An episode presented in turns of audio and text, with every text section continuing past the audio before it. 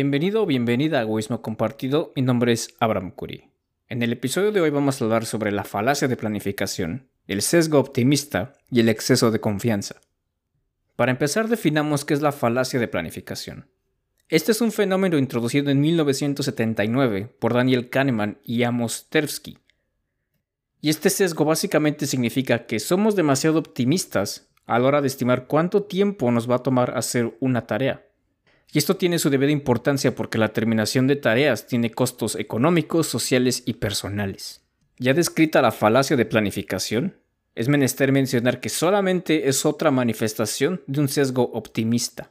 Este sesgo básicamente dice que todos los humanos vemos el mundo más benigno de lo que realmente es, nuestras capacidades más estimables de lo que realmente son y los fines que perseguimos más fáciles de lograr de lo que realmente son. También tendemos a exagerar nuestra capacidad para predecir el futuro, lo cual fomenta un exceso optimista de confianza.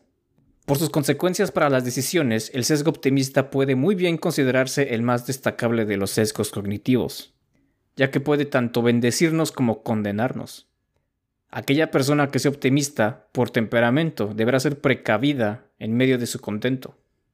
El optimismo es algo normal que se nos plantea para poder sortear obstáculos en la vida. La actitud optimista es una disposición general al bienestar, que quizás incluya una preferencia por el lado positivo de las cosas. Si a un optimista se le concediera un deseo para su hijo, consideraría seriamente que éste fuese también optimista. Las personas optimistas son normalmente alegres y felices, y por ende populares. Se recuperan de los fracasos y de las penurias más fácilmente, y las posibilidades de que caigan en una depresión son reducidas. Su sistema inmunológico es más fuerte, cuidan más de su salud, se sienten más sanos que otros y de hecho la longevidad es más probable en ellos. Un estudio sobre personas que exageraban con los años que esperaban vivir hasta más allá de las predicciones actuariales demostró que trabajaban más horas, eran más optimistas respecto a sus futuros ingresos y que era más probable que volvieran a casarse después de un divorcio. Por supuesto que el don del optimismo solo puede ofrecerse a individuos levemente predispuestos a acentuar lo positivo sin perder el sentido de la realidad. Es decir, que no solamente porque sean personas que son capaces de ver lo positivo en lo negativo, significa que pierdan el piso. Los individuos optimistas desempeñan un papel desproporcionado en nuestras vidas. Sus decisiones marcan una diferencia. Ellos son los inventores, los empresarios y los líderes políticos y militares no gente común. Han llegado a donde están buscando desafíos y arriesgándose. Un estudio sobre fundadores de pequeños negocios concluyó que los empresarios confían más en la vida que en los directivos de nivel medio. Sus experiencias del éxito les han confirmado la fe que siempre han tenido en sus juicios y su capacidad para controlar acontecimientos. La admiración de los demás refuerza su confianza en sí mismos. Y este razonamiento nos conduce a una hipótesis. Es probable que las personas que más influyen en las vidas de los demás sean optimistas y que también asuman más riesgos. Los hechos sugieren que una predisposición optimista desempeña un papel significativo. Cada vez que individuos o instituciones asumen voluntariamente riesgos importantes, es más frecuente que quienes se arriesgan consideran menos los posibles resultados catastróficos. Los empresarios optimistas a menudo creen que son prudentes cuando en realidad no lo son. Su confianza en el éxito futuro alimenta una actitud positiva que los ayuda a obtener recursos de otros, levantar la moral de sus empleados y mejorar sus perspectivas de prevalecer. Cuando la acción es necesaria, el optimismo, incluso en su variedad ligeramente ilusoria, puede dar resultados positivos. Para todo esto hay que entender que el optimismo no es en sí algo bueno o algo malo, sino como uno de los muchos otros sesgos que tenemos como humanos. Cuando intentamos emitir un juicio de manera objetiva, esta palabra tiene que usarse con comillas. Volviendo al optimismo, cabe mencionar que el riesgo que asumen los emprendedores sin duda contribuye al dinamismo económico de una sociedad capitalista, aunque los más arriesgados terminen desilusionados. El optimismo desmedido lo podemos observar en diferentes situaciones de la vida. Por ejemplo, cuando estamos en una relación que bien sabemos no tenemos futuro y tenemos indicios de faltas de respeto, deslealtad y mentiras, y nosotros tenemos esta actitud de echarle ganas.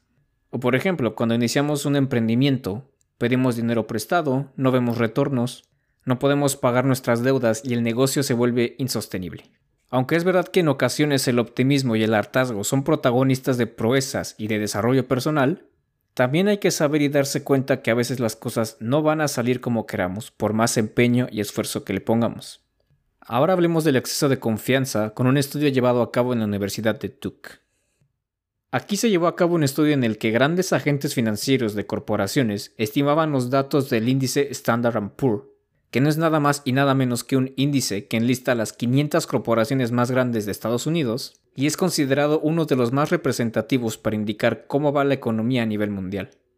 A estos agentes financieros se les pidió que dieran su pronóstico de este índice para el año siguiente. Los profesores de dicha universidad reunieron 11.600 de estas predicciones y examinaron sus aciertos. La conclusión fue clara. Los agentes financieros no tenían ni idea sobre el futuro a corto plazo del mercado bursátil. La correlación entre sus estimaciones y el valor real era algo menos que cero. Cuando decían que el mercado descendería, era ligeramente más probable que creciera. Estos resultados no son sorprendentes, ya que dentro del mercado bursátil el comportamiento es impredecible. La mala noticia es que los directivos no sabían que sus predicciones carecían de valor. Además de sus estimaciones sobre los datos del Standard Poor's, los participantes hicieron otras dos estimaciones. Un valor del que estaban seguros en un 90% sería demasiado alto, y otro del que estaban seguros en un 90% sería demasiado bajo. El rango entre los dos valores se denomina intervalo de confianza del 80%, y los rendimientos que quedan fuera de este intervalo son etiquetados como sorpresas. Un individuo que establece intervalos de confianza en múltiples ocasiones espera que alrededor del 20% de los rendimientos sean sorpresas. Como frecuentemente pasa en este tipo de ejercicios, hubo demasiadas sorpresas. Su incidencia fue del 67%, más de tres veces superior a lo esperado. Esto demuestra que los agentes financieros confiaban demasiado en su capacidad para predecir el comportamiento del mercado. Y fue aquí donde se demostró el exceso de confianza en sus capacidades para predecir el futuro. Y es precisamente aquí donde la psicología social hace acto de presencia. La respuesta que daría un agente veraz sería sencillamente ridícula. Un agente financiero que diga que existe la posibilidad de que los datos del Standard Poor's estén entre menos 10% y más 30%, puede estar seguro de que sus colegas se van a reír de él. Este amplio intervalo de confianza es una confesión de ignorancia, que no puede ser socialmente aceptable en alguien a quien se paga para que esté informado en asuntos financieros. La declaración anterior no dice absolutamente nada. Aunque supieran lo poco que saben, los ejecutivos serían penalizados por admitir tales cosas. Las organizaciones que confían en la palabra de expertos demasiado confiados pueden esperar tener consecuencias negativas. El estudio de los agentes financieros, que se mostraban más optimistas con respecto al índice Standard Poor's, eran también confiados y optimistas en cuanto a las perspectivas de su empresa, y continuaban también asumiendo riesgos más que los demás. Sin embargo, el optimismo es muy valorado, socialmente y en el mercado. Personas y empresas recompensan a quienes proporcionan información peligrosamente engañosa, más que a quienes cuentan la verdad. Una de las lecciones de la crisis financiera que condujo a la gran recesión es que hay periodos en los que la competencia entre organizaciones y entre expertos crean fuerzas que favorecen la ceguera colectiva para el riesgo y la incertidumbre. El exceso de confianza no solamente lo observamos en el ámbito financiero. Hay otros profesionales que tienen que asimilar el hecho de que un experto digno de este nombre se espere que esté siempre confiado. Por lo general, estos expertos que se muestran muy confiados son los que reciben más invitaciones para dar pláticas. La confianza excesiva parece ser endémica en la medicina. Un estudio sobre pacientes que murieron en la unidad de cuidados intensivos comparó resultados de autopsias con diagnósticos que los médicos habían hecho cuando los pacientes aún vivían. También los médicos acusaban un exceso de confianza. El resultado fue que los médicos que creían estar completamente seguros de su diagnóstico antes de la muerte estaban equivocados el 40% de los casos. También aquí el exceso de confianza de los expertos es alentado por sus clientes. Que un médico se muestre inseguro se interpreta por lo general como una manifestación de incapacidad. Y solamente hagamos un ejercicio mental. Sin ánimos de desprestigiar a ningún especialista en la salud, ¿Qué pensarías si vas a ver a tu médico y te dice que no sabe qué es lo que te pasa? En este caso, la confianza tiene un valor mayor que la incertidumbre. Y existe una censura contra toda manifestación de incertidumbre ante los pacientes. Los expertos, que se hagan llamar así y que reconozcan la magnitud de su ignorancia, ya pueden esperar que los sustituyan por competidores más confiados que ellos, que pronto se ganarán el crédito de sus clientes por tener más confianza en sí mismos. A menudo la extrema incertidumbre es paralizante, y hacer estimaciones y supuestos en donde se compromete mucho es inaceptable. Entonces lo mejor es actuar sobre la base de unos supuestos que se tienen en el momento, ya que es a menudo la solución preferida. Pero entonces la pregunta que queda al aire es cómo mitigar el sesgo del optimismo. Gary Klein, un psicólogo pionero en el estudio de la toma de decisiones, propone el método pre-mortem, que en pocas palabras es plantear los posibles escenarios caóticos si se implementa una determinada estrategia. Es como una lluvia de ideas, pero con esto se pretende llegar al escenario más caótico posible y de ahí determinar las causas que llevaron a esa situación. Probablemente no se elimine del todo el sesgo optimista ni el exceso de confianza, pero sí ponen en un mapa los posibles escenarios que se desean evitar y sobre todo se plantean medidas preventivas.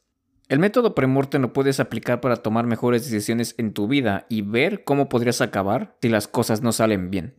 Ya sea si comienzas con un emprendimiento, una relación, la adquisición de una deuda, la clave es poder adaptarlo a lo que necesites. Eso ha sido todo por el episodio de hoy. Yo espero que hayas aprendido algo y que la estrategia o análisis premortem lo puedas aplicar para tomar mejores decisiones. Yo te agradezco mucho tu atención, que tengas un excelente día, viaje o entrenamiento. Nos vemos en la que sigue.